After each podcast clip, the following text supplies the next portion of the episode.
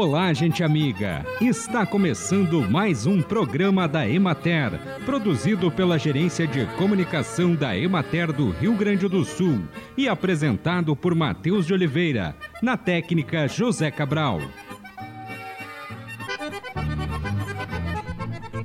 Na região de Caxias do Sul, 12 municípios participam do projeto Flores para Todos, desenvolvido pela equipe Fenoglade da Universidade Federal de Santa Maria, em parceria com a Emater, vinculada à Secretaria de Desenvolvimento Rural, prefeituras municipais e outras entidades. A fim de apresentar os resultados obtidos com o projeto, será realizado um dia de campo regional sobre floricultura no dia 23 de outubro, no Centro de Treinamento de Agricultores em Nova Petrópolis.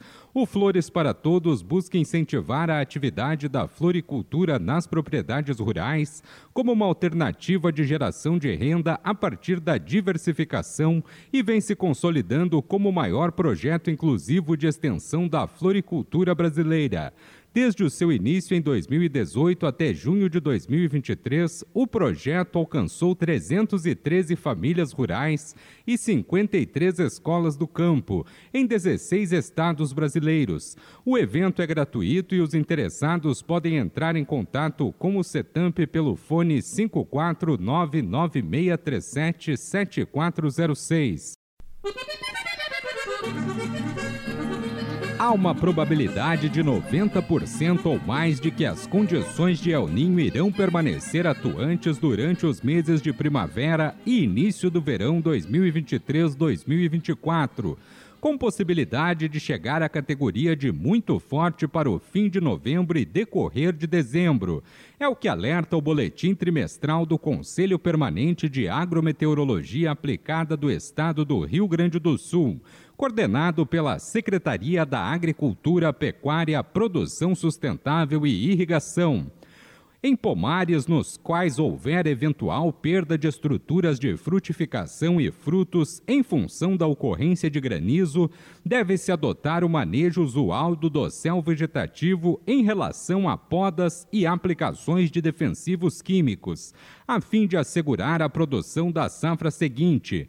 Recomenda-se também a prática do raleio para ajuste da carga de frutos quando necessário conforme as orientações técnicas de cada cultivar e região, para garantir o desenvolvimento e maturação adequados dos frutos.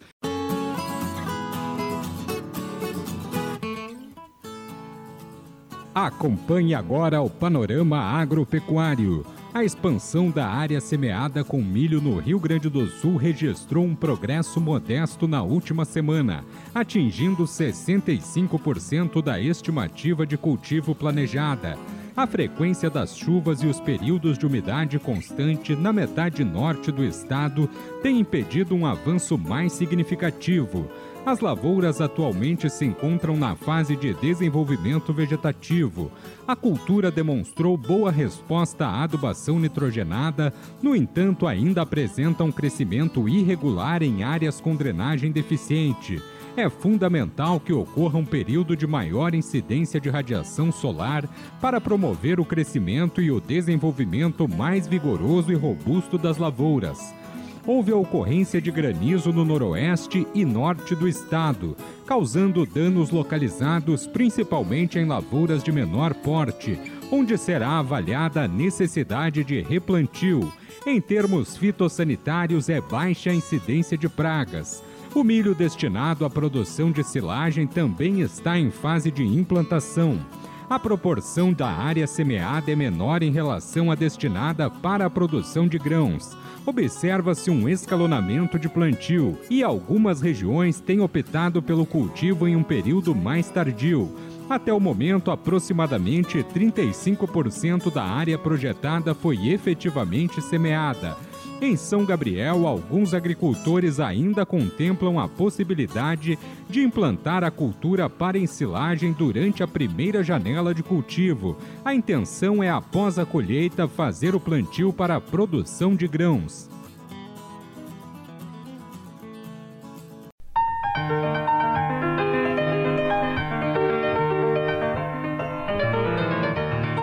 Bom, hoje nós estamos aqui em Alto Feliz, município do Vale do Caí. Está acontecendo um seminário sobre solos e água, o cuidado com estes recursos. E aqui ao meu lado o extensionista da Emater, Marcos Schaefer, que trabalha com essas questões de solo, de manejo, de água, para falar um pouquinho, Marcos, a respeito da importância disso. Né? É um trabalho transversal, né, executado pela Emater, essa observância, vamos dizer, das questões relacionadas ao solo. E o que, que deve se observar justamente sobre isso, assim, quando envolve né, o cuidado com o solo, né, quais os caminhos também para essa manutenção?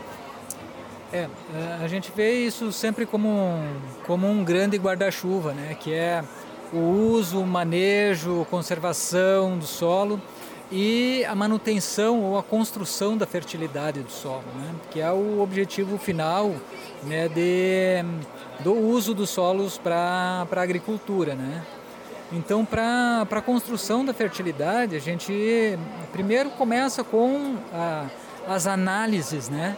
É, tanto químicas quanto análises é, de perfil para verificar se esse solo efetivamente tem uh, compactação, como é que ele está internamente no seu perfil, para a partir daí tomar as decisões de o que fazer, né?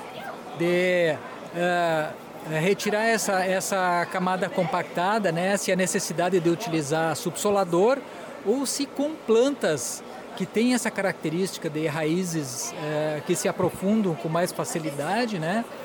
às vezes podem dar conta sem utilizar é, subsolador. E por outro lado, a questão da análise de solo, análise química, né, nos dá indicador de como é que estão os nutrientes desse solo.